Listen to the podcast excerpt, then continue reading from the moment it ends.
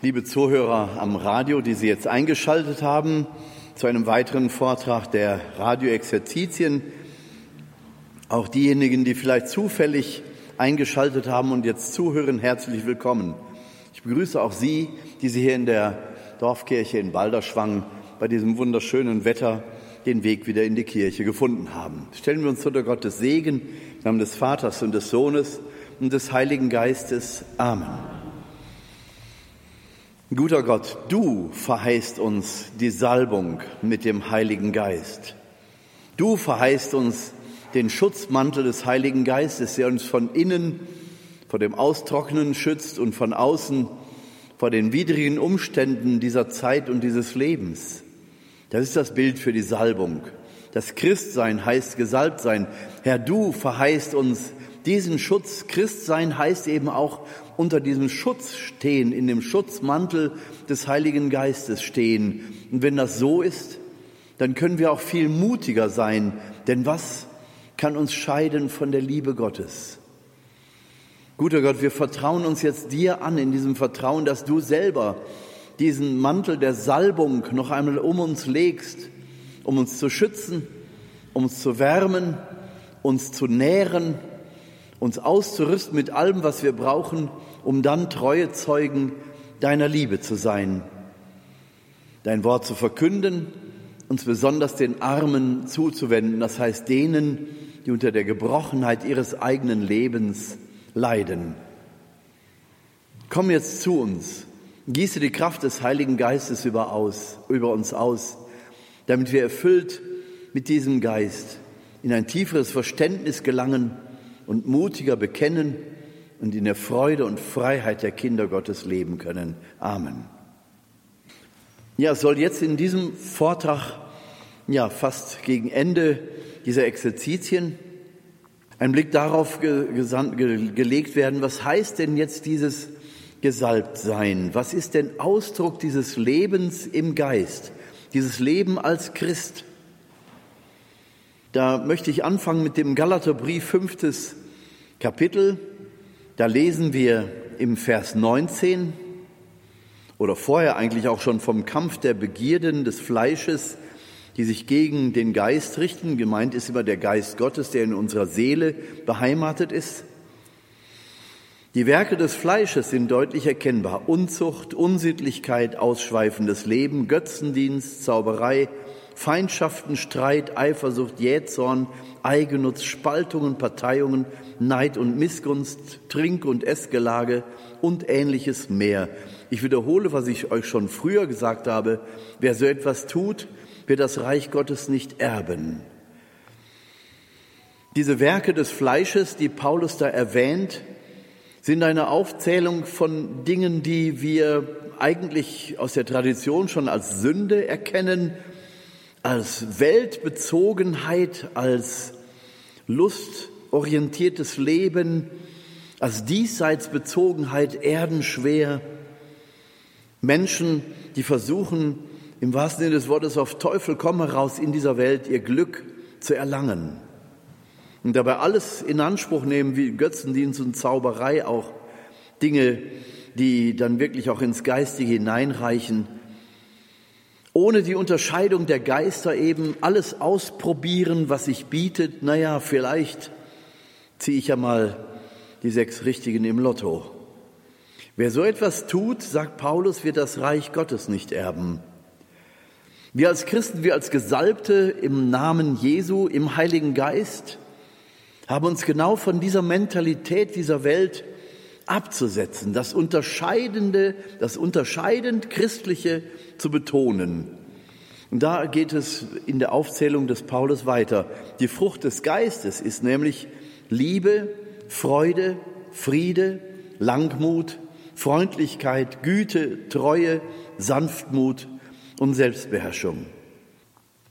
Alle, die zu Christus gehören, haben das Fleisch und damit ihre Leidenschaften und Begierden gekreuzigt wenn wir aus dem Geist leben, dann wollen wir dem Geist auch folgen. Wir wollen nicht prahlen, nicht miteinander streiten und einander nichts nachtragen.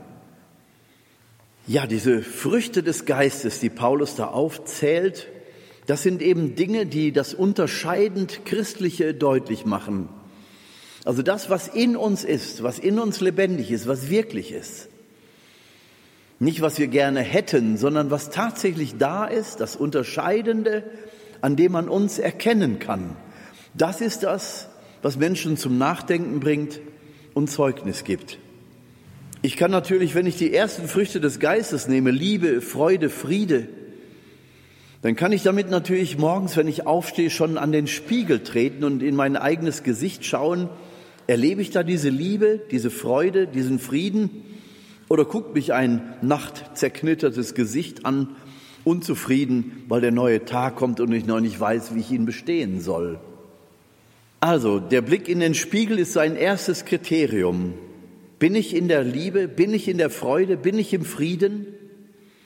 Wenn ich irgendwie den Eindruck habe am frühen Morgen, das ist so eine Sache, es fühlt sich an, als wäre ich mit dem linken Fuß aufgestanden. Ich sage es Ihnen wirklich, der linke Fuß kann nichts dafür, sondern es ist eine Frage der inneren Haltung, der inneren Einstellung, wie ich in diesen Tag hineingehen möchte. Noch bevor mich Menschen erleben, will ich mir bewusst werden, die Menschen werden mich bemessen an dem, was ich ausstrahle. So wie Paulus einmal sagt im zweiten Gründerbrief, Dank sei Gott, der uns in den Siegeszug Christi mitgenommen hat, damit wir den Duft der Erkenntnis Christi ausstrahlen. Unter denen, die gerettet sind und unter denen, die verloren sind. Also an dem, was wir ausstrahlen, werden wir bemessen und werden wir erkannt. Ich meine, wenn ich mal mit knittrigem Gesicht oder unzufrieden aus dem Haus gehe und den ersten Menschen begegne, davon geht die Welt nicht unter. Damit ist auch mein Christsein als solches noch nicht in Frage gestellt. Nur wenn ich ständig so unkontrolliert und einfach so aus dem, aus dem Gefühl heraus, aus der Stimmung heraus mich der Öffentlichkeit zuwende, da muss ich mich nicht wundern, wenn die Menschen an mir das Christentum nicht erkennen, wenn sie das Unterscheidende an mir nicht erkennen und dann in der Folge auch nicht weiter suchen. Oder auf meine Worte achtend. Im Jakobusbrief im dritten Kapitel lesen wir ganz deutlich von der Macht der Zunge. Wenn ich also behaupte, Christ zu sein, in meinem Reden aber ständig andere zwischen den Zähnen habe und gar nicht darauf achte, wie ich über die rede, oder wenn ich mich dem Geschwätz über Dritte anschließe und mich nicht deutlich davon absetze, muss ich mich nicht wundern, wenn die Menschen meiner Rede überhaupt nicht trauen. Wenn sie mich immer skeptisch anschauen, naja, du kannst ganz schön gesalbt und ganz schön daherreden, aber gestern in der und der Ge Ge Gelegenheit, da habe ich dich aber ganz anders erlebt.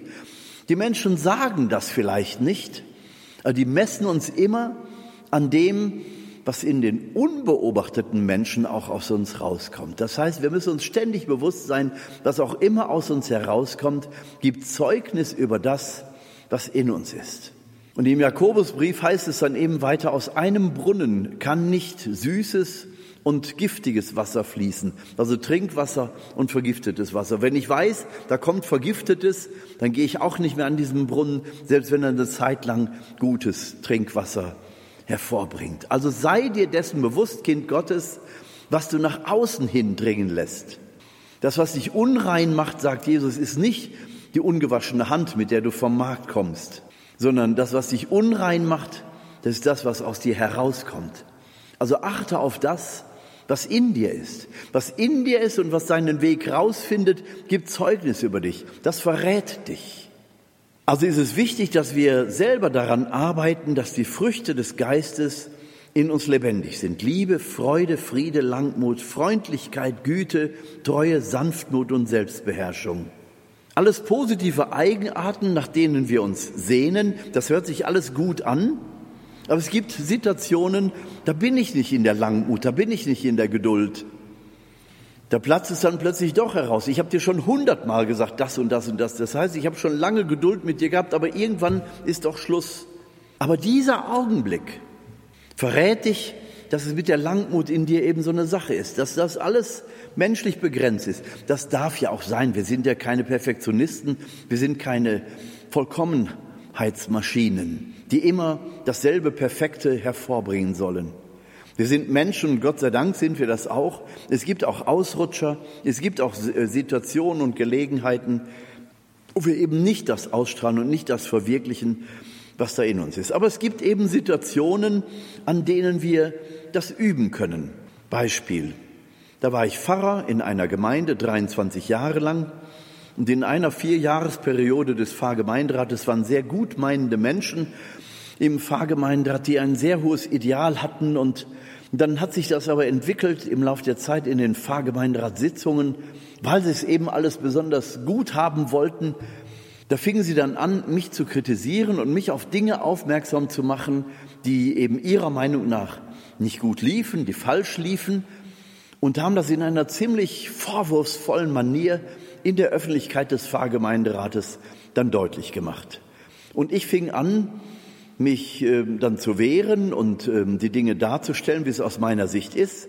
Dann war das ein Schlagabtausch und manchmal wurde es vielleicht auch in der Lautstärke etwas anders, ja, heftiger eben. Dann hat mir ein gutmeinender Freund, der damals auch im Pfarrgemeinderat war, mit dem ich mich später noch weiter befreundet habe, eine richtig tiefe geistliche Freundschaft ist daraus geworden, der hat mir gesagt, Peter, dieser Schlagabtausch dient dir nicht. Das führt nicht dahin, dass du Autorität gewinnst bei den Leuten. Ich sage, ja, soll ich mich denn unange, unangespitzt in den Boden rammen lassen? Soll ich mir denn lauter Vorwürfe machen lassen von Leuten, die keine Ahnung haben? Dann sagt er, ganz egal, wie du dich verhältst, aber bitte werd nie laut. Sei kontrolliert, beiß dir lieber auf die Zunge, als dass du da, ich sag mal, den Vorwurf mit Gegenvorwürfen beantwortest. Wir haben noch länger drüber gesprochen und ich schien das einzusehen und mit, dieser, mit diesem Vorsatz bin ich in den nächsten Pfarrgemeinderat gegangen und es dauerte nicht lange, da ging das wieder los. Und ich saß da und ich merkte, wie es in mir hochkochte. Und ich habe mir vorgenommen, du sagst jetzt nichts, du hörst einfach nur und wenn du antwortest, dann in ruhiger Weise. Ich kann Ihnen sagen, das hat mich dann alles gekostet, weil in dem Moment, wo die mir diese Vorwürfe machten, habe ich gedacht, wenn ich jetzt nichts sage, verliere ich doch Autorität. Denn die stellen mich da in der Öffentlichkeit da und lassen mich wie ein begossener Pudel da stehen. Ich hatte also Angst um mein Image. Ich hatte Angst, dass sie denken, ich kann mich nicht wehren. Ich hatte Angst, dass sie denken, ich kann meine Verhaltensweisen nicht mal darlegen. Aber ich habe mir vorgenommen, ich werde jetzt nicht laut. Ich werde jetzt nichts zu meiner Verteidigung sagen. Es hat mich wirklich viel gekostet. Es war ein inneres Ringen. Und dann saß dieser Bekannte, dieser Freund mir gegenüber und der sah, dass es mich viel kostete und der nickte mir nur lächelnd zu. Und ich habe innerlich nur gedacht, meine Güte. Es hat wirklich viel gekostet. Es war ein wirkliches Ringen. Und dann am Tag später sagte mir einer aus der Gruppe derer, die mich kritisiert haben, Pastor, das war jetzt mal eine Sitzung, die hat uns richtig gut getan. Sie haben endlich mal zugehört, was wir ihnen eigentlich wirklich sagen wollten. Ich hatte das Gefühl, ich habe schon hundertmal zugehört und kriegte immer dasselbe zu hören. Also der sagte jedenfalls, wie gut, dass sie uns einfach mal haben ausreden lassen, dass wir endlich mal sagen konnten, was uns bewegt. Und da habe ich gedacht, mit der Rückmeldung habe ich nicht gerechnet. Das war richtig versöhnlich, das war richtig freundschaftlich, Friedensangebot. Dann ging es noch weiter, dann kam eine ältere Dame, die im Pfarrgemeinderat war, noch einen Tag später oder ein paar Tage später. Die sagte, Pastor, ich war schon dran, drauf und dran, aus dem Pfarrgemeinderat rauszugehen. Dieses ewige Gekabbel, das kann ich nicht mehr haben. Das geht dann bis 10 Uhr abends, ich gehe nach Hause, lege mich ins Bett und kann nicht schlafen. Ich habe die Dinge alle auf der Bettdecke. Und ich will mir das nicht antun. Und ich habe wirklich gedacht, ich verlasse den Pfarrgemeinderat. Und ich kann das auch nicht haben, wenn die auf ihn so rumhauen, aber ich kann es auch nicht haben, wenn sie dann laut werden und zurückhauen. Und dann sagt sie, und an dem Abend, da waren sie ja so souverän. Da habe ich gedacht, was war ich? Ich habe mich überhaupt nicht souverän gefühlt. Ich habe mich wirklich so gefühlt, dass ich mich einfach nur entschieden habe, meinem Freund zur Liebe einfach mal die Klappe zu halten, nichts zu antworten und es einfach mal geschehen lassen, dass die Leute sich da wirklich lautstark aussprechen. Also diese zwei Rückmeldungen. Danke, dass wir endlich mal sagen durften, was uns am Herzen liegt, dass Sie mal wirklich nichts gesagt haben. Und die andere, die sagt, was waren Sie souverän? Da habe ich gemerkt, dass Selbstwahrnehmung und Fremdwahrnehmung offensichtlich sehr weit auseinanderklaffen können. Du hast das Gefühl, um deine Autorität, um dein Image zu retten, musst du dich wehren. Und die Wirklichkeit ist, dass ich gerade an Autorität und Image gewonnen habe, weil ich mich eben nicht gewehrt habe. Das ist vielleicht auch eine Richtlinie, die gilt für Eltern, die gilt für Chefs im Betrieb, die gilt für alle Bereiche. In der Situation habe ich wirklich gelernt, was es heißt, die Früchte des Geistes wirklich einzuüben, in der Liebe bleiben, in der Freude bleiben, auch wenn es ein inneres Ringen ist und du das Gefühl hast, die hauen dich hier wirklich in die Tonne. Du bleibst im Frieden. Du verwirklichst diese Langmut. Du hältst das einfach aus.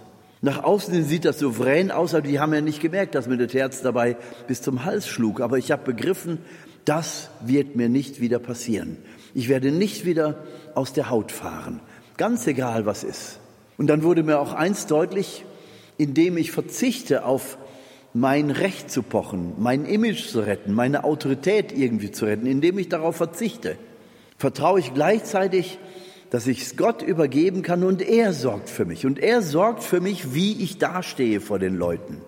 Da muss ich mich gar nicht selber retten, sondern ich bin ja gerettet durch das Opfer Jesu Christi, durch seine Liebe, die ich dann einfach nur nachvollziehen muss in solchen Situationen. Wenn dann einmal dieser Friede da ist, dann kannst du plötzlich in aller Ruhe über die Dinge reden. Also daran habe ich gemerkt, dass man die Früchte des Geistes wirklich einüben kann, indem man darauf verzichtet, seine eigenen Vorstellungen jetzt in dem Moment nochmal wieder durchzusetzen. Die Dinge geschehen lassen, das Vertrauen auf Jesus. Er weiß, worum es hier geht und er wird die Situation so verwandeln, dass sie für alle am Ende gut ist. Dann habe ich auch verstanden, was es bedeutet, versöhnt zu sein. Versöhnt sein in erster Linie mit Gott. Ihm vertrauen, dass in dieser Situation etwas passiert, was mir wirklich nicht gut tut. Und trotzdem ihm vertrauen, er ist da und er wird das, was schmerzhaft ist, was schwer ist, benutzen, um was ganz Neues daraus zu machen. Und siehe da, da fühlen sich Menschen auf einmal verstanden, obwohl ich nichts gesagt habe. Da fühlen Menschen auf einmal meine Souveränität, obwohl ich mich hundsgemein gefühlt habe, wie ein gerupftes Huhn zum Beispiel. Sie verstehen die Situation, sie können das nachvollziehen. Und ich habe gemerkt, wenn ich innerlich in diese Versöhnung gehe, versöhnt sein heißt auch auf das eigene Recht, auf den eigenen Anspruch verzichten, um der Sache willen, um der Menschen willen, mit denen ich da zu tun habe. Dann habe ich gespürt, was es bedeutet, dass versöhnte Menschen Lösungen finden. Unversöhnte Menschen hauen drauf und schaffen neue Probleme. Auge um Auge, Zahn um Zahn. Und die Hauerei geht einfach nur weiter. Also eine Situation, wo man wirklich diese Früchte des Geistes einüben kann, wo du auf dein Recht, auf deinen Anspruch verzichtest, auf dein Image verzichtest, auf deine Autorität verzichtest. Denk einfach nicht drüber nach. Sei einfach nur still, geh mit deinem inneren Leiden zu Christus und hör den Menschen zu. Das kann man einüben. Das ist keine Frage des Charakters, sondern das kann man wirklich einüben. Andere Situationen habe ich auch erlebt. Eine, die ich vielleicht auch schon hier und da mal erzählt habe, aber trotzdem passt sie ja in diesen Rahmen. Wir waren mit über 40 Leuten unterwegs auf dem Jakobsweg. Zu Fuß haben wir täglich 20 bis 25 Kilometer zurückgesetzt, kommen an der letzten Etappe an in Santiago. Da haben wir nicht im Zentrum, sondern schon auch in einem Vorort ein Hotel gebucht, weil offensichtlich alles andere voll war. Und wir kommen da an der Hotelier steht an der Rezeption. Äh, Moment, wie war Ihr Name nochmal? Meier? Sie kommen jetzt aus Deutschland, aus Coesfeld. Der blättert darum in seinem Buch, kriegt schon Schweißausbruch. Wir haben Sie hier nicht drinstehen. Wir haben jetzt eine andere Gruppe hier. Das Hotel ist voll. Ich denke, oh mein Gott. Und sofort ging das also hinter mir los. Die ersten fingen schon an. Was ist das denn für eine Planerei? Geld zurück. Unverschämtheit. Anzeigen. Und ich habe erstmal nur gedacht, so, liebe Leute, kommt, geht ihr mal raus, geht einen Kaffee trinken oder trinkt euch ein Bierchen, erholt euch erstmal von dem Gang. Wir klären das hier. Aber das ist ja unverschämt. Ja, aber es wird nicht besser, wenn du hier rumschreist. Da habe ich das, was ich im Pfarrgemeinderat gelernt habe, dort umgesetzt und habe die Schreihälse erstmal rausgeschickt. In mir war es ja selber so, dass ich gedacht habe, ich würde am liebsten auch aus der Haut fahren. Aber was bringt das? Ich hatte ja gelernt, tu es nicht. Und habe also sofort diesen inneren Schritt gemacht, eine plötzliche Situation, die dich aus der Ruhe reißen will, die dich auch aus deiner Souveränität reißen will, die dich aus deiner, was weiß ich, hat dir alles vorbereitet, was können die anderen jetzt denken? Der Meier hat einen Fehler gemacht bei der Planung oder wer weiß, wo der Fehler auch liegt. Jedenfalls hatte ich auch den Gedanken, das kann mir sofort angehängt werden, was auch immer. Verzichte drauf habe ich gedacht. Verzichte drauf, was die anderen jetzt denken können. Ich bin damit zu Jesus und habe gesagt, das ist deine Prüfungssituation für mich an diesem Tag. Eigentlich sind wir alle müde von der Wanderung, aber jetzt ist Prüfung. Und ich habe nur gedacht, Jesus, gib mir die Kraft, im Frieden zu bleiben, was auch immer jetzt hier passiert. Und der Padrone da an der Rezeption hat natürlich längst gemerkt, dass ich auch innerlich ringen musste und der tat wirklich alles um, du lieber Gott, die Katastrophe schlechthin. Da gab es hier und da auch schon mal ein freies Getränk da an der Theke und der sagte, ich, ich weiß wirklich, wie uns das passieren konnte. Und dann hat er im anderen Buch nachgeguckt, da stand mir nämlich drin. Der ist aber nicht übertragen worden in dieses neue Buch und dann sagt er, meine Güte, meine Güte, wie konnte uns das passieren? Der Mann war untröstlich. Gutes half nichts, wir standen da oder saßen da. Und ich hatte wirklich nur noch die wenigen Leute um mich herum, die mir jetzt in diesem Moment den Rücken stärkten, eben still zu bleiben und im Frieden zu bleiben. Und ich habe gebetet, Jesus, lass mich ganz versöhnt sein. Hier mit dem Mann an der Rezeption, lass mich keine Wut entwickeln. Und seine Sekretärin, eine ganz Liebe, wirklich. Aber wenn du dich aufregst, dann merkst du nicht mal mehr die Freundlichkeit der Menschen. Du nimmst nichts mehr wahr durch die Brille deines Zorns und deiner Unzufriedenheit. Also wir erlauben manchmal der Unzufriedenheit, sich vor unsere Linse zu schieben und alles sieht dann in anderem Licht aus. Du erkennst nicht mehr die Freundlichkeit der Menschen, du erkennst nicht mehr, dass sie es alle gut meinen, sondern du siehst alles durch die Brille deines Zorns und deiner eigenen Unzufriedenheit. Vergiss es. Geh zu Jesus, leg ihm alles ans Kreuz, leg ihm alles ans Herz und vertraue seiner Liebe, die dich einfach nur anlächelt. Für den Herrn ist das alles überhaupt kein Problem. Nur für dich im Augenblick, weil du gut dastehen möchtest, weil du den Leuten was Gutes präsentieren möchtest. Nun war die Situation aber so, wie sie war. Ich bin innerlich ins Gebet gegangen. Die beiden haben wirklich alles versucht. Und dann haben sie gesagt, wir versuchen, ein anderes Hotel für euch zu finden. Aus welchem Grund auch immer, Santiago war gestopft voll.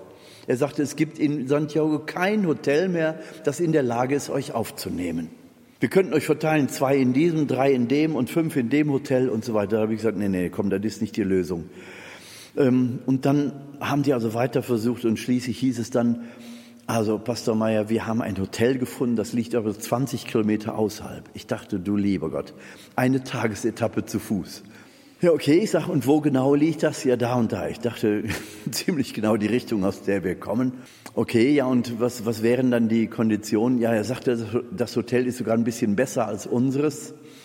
Und wir stellen Ihnen einen Bus zur Verfügung, der euch morgens hinbringt und abends wieder abholt. Wenn zwischendurch einige nach Hause wollen, dann können ihr ein Taxi nehmen, geht auf unsere Kosten. Da habe ich gesagt, ja, nun, das, ist, das werden wir wahrscheinlich hinkriegen mit dem Bus, den wir morgens und abends. Also ich wollte ihn dann nicht noch zusätzlich auf Kosten treiben. Und dann sagte er, ja, und weil Sie damit einverstanden sind, ich habe schon mit dem, mit dem Freund in dem anderen Hotel gesprochen. Wir haben uns entschieden, Ihnen eine Fahrt zu schenken. Sie sind ja drei Tage in Santiago Sie wollten ja sowieso an die Küste zum, äh, zum Finisterra, zum Ende der Welt, also zum Nullpunkt des Jakobsweges. Wir schenken Ihnen eine Rundreise, da ist dann dieser Punkt Null mit drin. Aber Sie werden auch an die Küste des Todes fahren. Sie werden wunderschöne Dinge erleben, Wasserfälle, äh, Naturschönheiten in Galizien. Das ist eine Tour, die hätte sonst 35 Euro pro Person gekostet, plus die Mahlzeiten. Wir schenken Ihnen das alles. Und dann hatten wir einen Tag und ich sag's Ihnen, es war Oktober und Oktober in Galizien ist wie Oktober in Irland. Da merken Sie nichts von Spanien. Eine Paella und Gitarrenklänge bis in die Nächte hinein. Das ist mit, mit äh, Steinwellen und die Landschaft, die Natur sieht wirklich aus wie in, wie in Irland. Und entsprechend viel Regen gibt's dann auch. Und den hatten wir auch in diesem Oktober. Und an dem Tag, wo dann diese Rundreise sein wollte, hatten wir einen super schönen Sommertag mit mehr als 25 Grad. Einige konnten noch baden gehen und die Stimmung war wunderbar. Ich habe dann gerade so die Kritiker, die ich da anfangs wegschicken musste, ich habe die gefragt, nein, sie denn noch, ja, ja, prima, das hat sich ja jetzt wirklich gelohnt und hm, toll, waren die schon mal zufrieden. Verstehen Sie, das sind so Momente, wo ich merke, es geht dass man die Früchte des Geistes einübt. Du musst nur sofort in dem Moment, wo die Backpfeife dein Gesicht erreicht, musst du umschalten. Das ist in dem Moment der Wille Gottes für dich. Nimm ihn an. Nimm ihn an und wehre dich nicht dagegen. Sobald du anfängst, dich dagegen zu wehren, bist du wieder Kind dieser Welt und denkst mit fleischlichem Geist, mit irdischem Geist. Wenn du aber die Dinge annimmst und Gott zurückgibst und sagst, ich will das hier mit dir bestehen, Jesus, ich will gar nichts machen, keinen Atemzug will ich ohne dich machen, aber ich vertraue dir, dass du das alles zu einer guten Wendung bringst. Und dann war es am Ende gut. Verstehen Sie? Und ich habe verzichtet auf mein Image und dass Leute denken könnten, hat der Meier einen Fehler gemacht? Na ja, gut, jedem, jedem kann mal ein Fehler passieren. Das war mir alles völlig egal. Alles weg, weg, weg, ab zum Herrn damit. Jesus, du in meiner Situation. Komm und lass mich jetzt nichts tun, was ich hinterher vor dir bereuen müsste. Es war eine Freundlichkeit und zum Schluss sind wir dann nochmal zu dem Hotel und weil die Endabrechnung dann nochmal über ihn lief, wir haben also keinen Pfennig mehr bezahlt, sondern ähm, er hat uns dann im Grunde nochmal gut behandelt und hat dann gesagt, Pastor Mayer, werden Sie denn jetzt in Deutschland gut über uns sprechen? Ich sage, da können Sie sicher sein.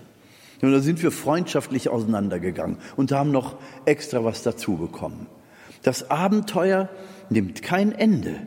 Das Leben führt uns manchmal um Kurven, wo wir, wo wir ganz aufgeregt sein können, weil alles ist plötzlich anders als geplant. Die Dinge passieren einfach. Und dann ist es eben gut, wenn wir dieses Versöhntsein mit dem Herrn, wenn wir das wirklich einüben, Jesus, ich gebe dir alles. Ob der Arzt dir sagt, du hast noch ein halbes Jahr zu leben, wir haben da gerade eine schlimme Krankheit bei dir entdeckt, geh sofort damit zum Herrn. Jesus, dann fängt jetzt das wichtigste halbe Jahr an. Lass mich keinen Augenblick alleine. Fang nicht an zu jammern, oh Jesus, warum denn? Und ich möchte gerne noch. Ja, ja, alles gut.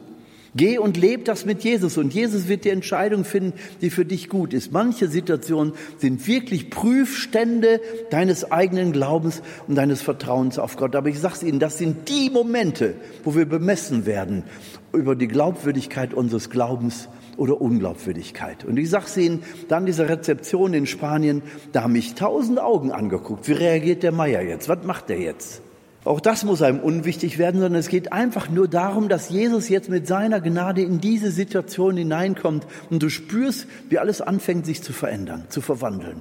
Und selbst wenn es dann noch schlimmer würde, wir haben das auch erlebt bei einer Wallfahrt, da haben wir dann äh, eben Autos gemietet, diese Neunsitzer, die Vans gemietet. Dann passierte ein Unfall auf dem Weg. Du lieber Gott, was für ein Theater. Und der Mann, der da hinten reingefahren ist, hatte ein blutendes Gesicht und wieder sofort die, Luft eingezogen. Jesus, komm du in diese Situation hinein und bewirke du, dass wir hier keinen Schaden haben und dass jetzt wirklich kein Mensch wirklich zu Schaden gekommen ist, körperlich nicht, aber auch seelisch nicht. Und mach du die Situation so, dass sie für alle gut wird. Und ich garantiere Ihnen, Jesus kommt hinein und wenn du dich versöhnst mit dieser Situation und nicht in die Aufregung gehst und nicht in diese Katastrophe, ins Gejammer oder ins Fluchen möglicherweise, geh zu Jesus und du wirst spüren, dass er dir die Gnade der Versöhnung gibt. Du bist mit ihm versöhnt. Frag nicht warum, sondern gibst einfach Jesus ab.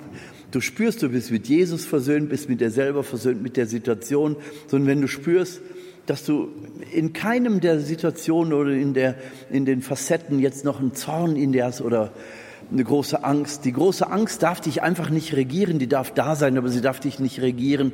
Jesus, komm du rein. Und dann fängst du an zu organisieren und zu sehen, dass es dann am Ende gut wird und zu fragen, wer ist denn da verletzt? Und dann war es in Wirklichkeit doch nicht so schlimm. Ja, und dann hörst du hinterher, boah, Pastor, was können Sie cool sein? Nee, ich bin nicht cool. Ich bin einfach nur bei Jesus, verstehen Sie? Einfach nur bei Jesus. Ich gebe ihm alles ab, was auch immer passiert. Es ist jetzt deine Situation mit mir.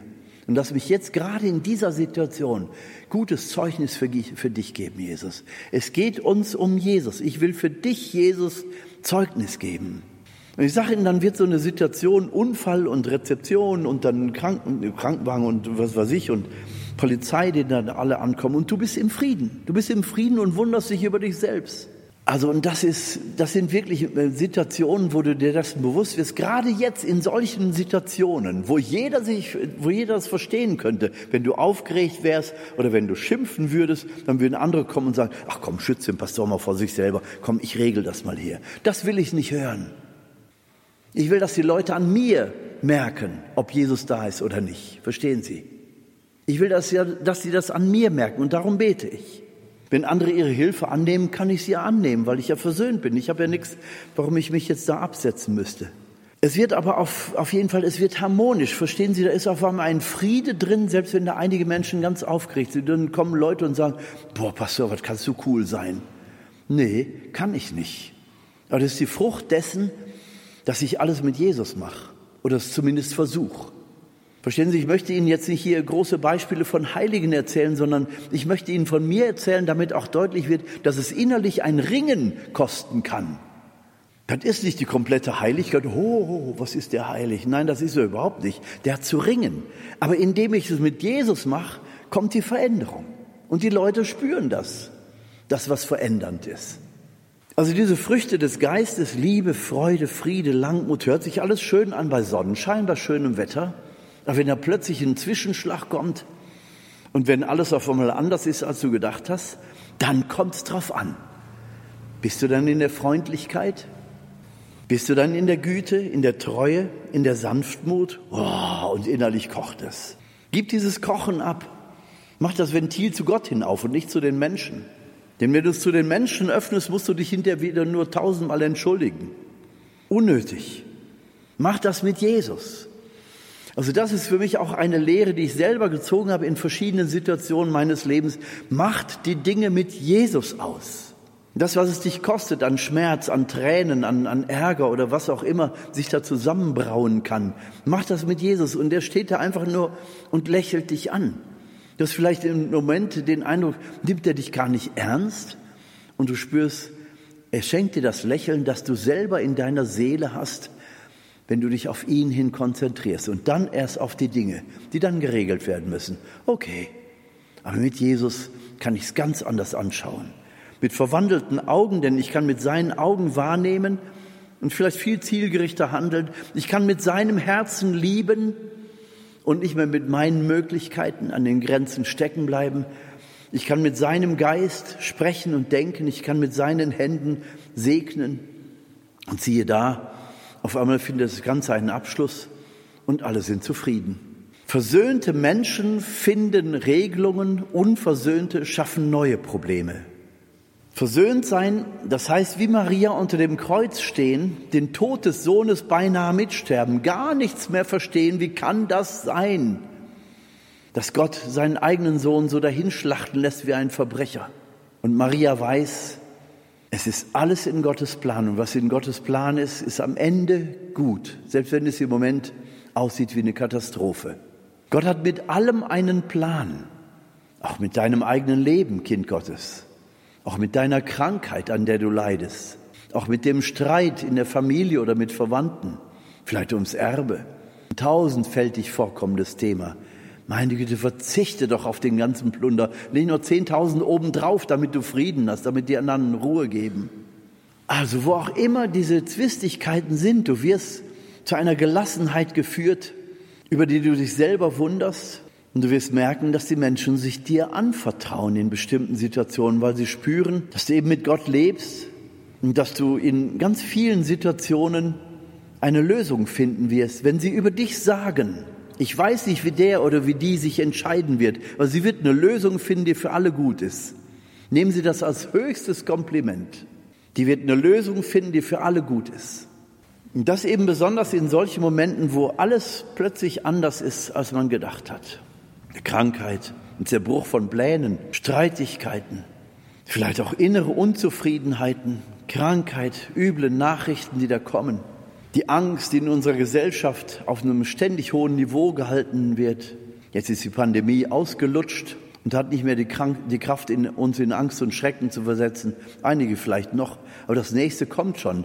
Die Angst vom finanziellen Absturz, vor persönlicher Insolvenz, vor den überhöhten Rechnungen, für die Energiepreise, Stromausfall, was weiß ich, was wir uns alle vorzeichnen. Und du als Kind Gottes stehst da mit verschränkten Armen, guckst dir das an und hörst dir das an und wirst sagen, Gott, du wirst Lösungen finden. Und du wirst mich Lösungen finden lassen. Die Menschen haben Jahrtausende überlebt ohne Strom. Sie haben Jahrtausende überlebt ohne diese Annehmlichkeiten. Gut, dann wird unser Leben ein bisschen anders aussehen als vorher. Vielleicht werden mir einige Zähne ausfallen und ich werde das Geld nicht haben für einen Zahnarzt.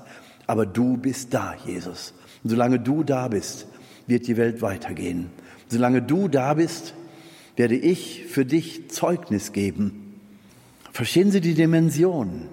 Die Früchte des Geistes, an denen werden wir bemessen. Und ich kann sie einüben, diese Früchte des Geistes, und werde spüren, es hat immer mit diesem unendlichen Vertrauen auf die Liebe Gottes zu tun. Ich weiß nicht, was er tut, aber ich weiß, dass er da ist und dass er irgendeine Lösung finden wird.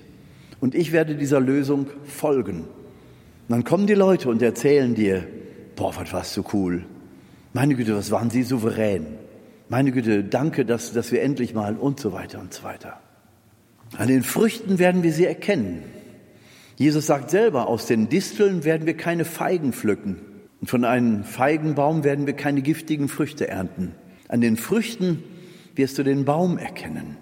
Wenn wir also verwurzelt sind mit unserer ganzen Sehnsucht, mit unserer ganzen Bemühung als Christ zu leben, wenn wir wirklich verwurzelt sind in dem Glauben an die Wirklichkeit Gottes unter uns. Und wenn wir uns nicht betrügen lassen von diesem gnostischen Gottesbild, das ich hier schon ein paar Mal zitiert habe, das Gottesbild der Philosophen und Wissenschaftler, die mit menschlichem Geist versuchen, Gott zu entdecken und zu erklären, da wirst du nie an eine persönliche Beziehung stoßen. Du wirst nie glauben, dass dieser Gott Person sein kann, sondern er wird immer kalt, unpersönlich und fern bleiben. Ein solcher Gott wird dir diese Kraft nicht geben. Ja, das Vertrauen auf einen Gott, der sich in Liebe dir zuwendet. Und auch wenn du Zweifel daran hast, lass es doch mal darauf ankommen. Leb doch alles mit ihm und leg doch alles in seine Hände und vertrau. Auch wenn die Dinge sich nicht so lösen, wie du dir das wünschst.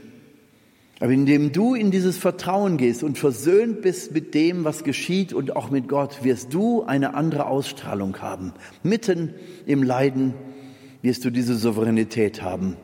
Wie ein Dietrich Bonhoeffer vor der Gefängnistür, der da stand, so wird gesagt, als wenn er selber der Souverän dieser Situation wäre. Oder viele Heilige, die eben im Namen Jesu aufs Schafott oder an den Galgen oder ins Erschießungskommando hineingeführt wurden.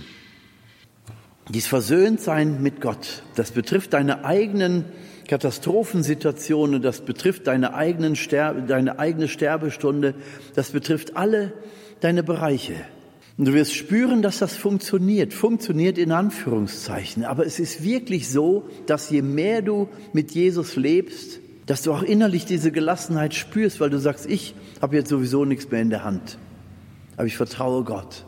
In solchen Momenten kannst du das Vertrauen einüben, kannst du auch lernen, die Kontrolle deines Lebens abzugeben, besonders Männer die, oder Leute, die viel organisieren müssen, haben gerne die Kontrolle selbst in der Hand. Mir haben auch schon Leute gesagt, diese Hingabe an Gott, die ist gefährlich.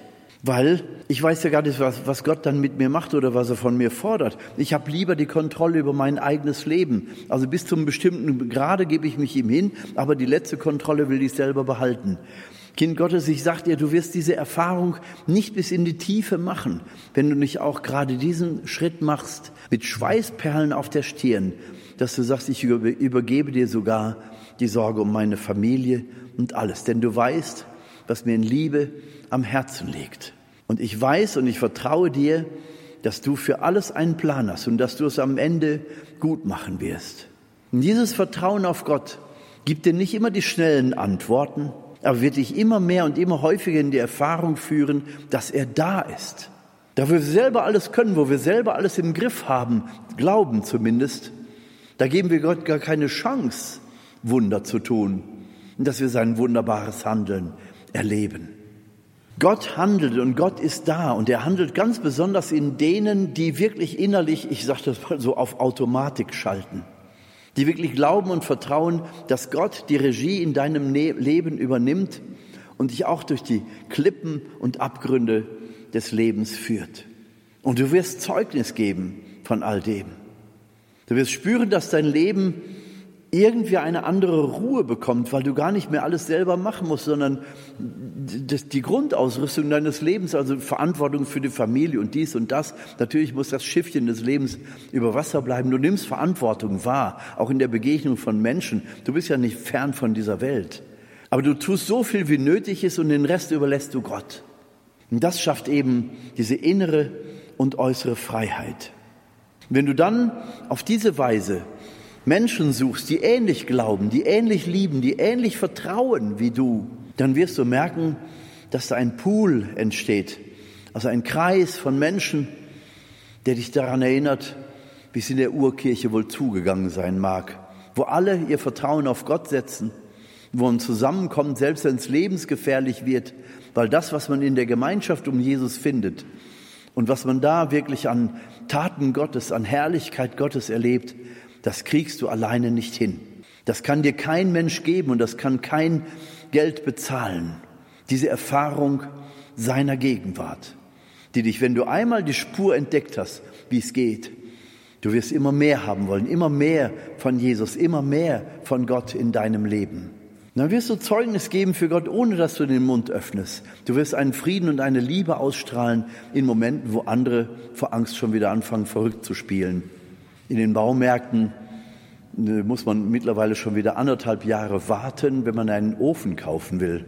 Nur um dieses Beispiel mal zu sagen. Das heißt, die Menschen fangen schon wieder an, in ihrer Angst, in ihrer Panik, sich, sich irgendwie selbst retten zu wollen. Gut, ein Kohleofen kann ja nicht schaden.